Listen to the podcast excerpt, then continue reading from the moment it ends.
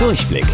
Die Radio Hamburg Kindernachrichten. Hier lernen auch unsere Eltern noch was. Mit täglich Togo. Ich bin Stefan. Hi. Zwei kleine Eulen haben im Saarland für einen verrückten Polizeieinsatz gesorgt. Die beiden Eulen saßen in einem Baum und hatten sich scheinbar ziemlich laut miteinander unterhalten. Die Geräusche der Eulen waren so laut, dass die Nachbarinnen dachten, in der Nähe wäre bei einem Einbruch eine Alarmanlage angegangen. Die Nachbarinnen haben dann sofort die Polizei gerufen. Statt den Einbrecherinnen konnte die Polizei aber nur die zwei Eulen im Baum entdecken. Und weil es nicht verboten ist, dass Eulen sich auch mal lauter unterhalten, fuhren die Polizistinnen wieder zur Wache. Die Radio Hamburg Kindernachrichten. Mit täglich Togo.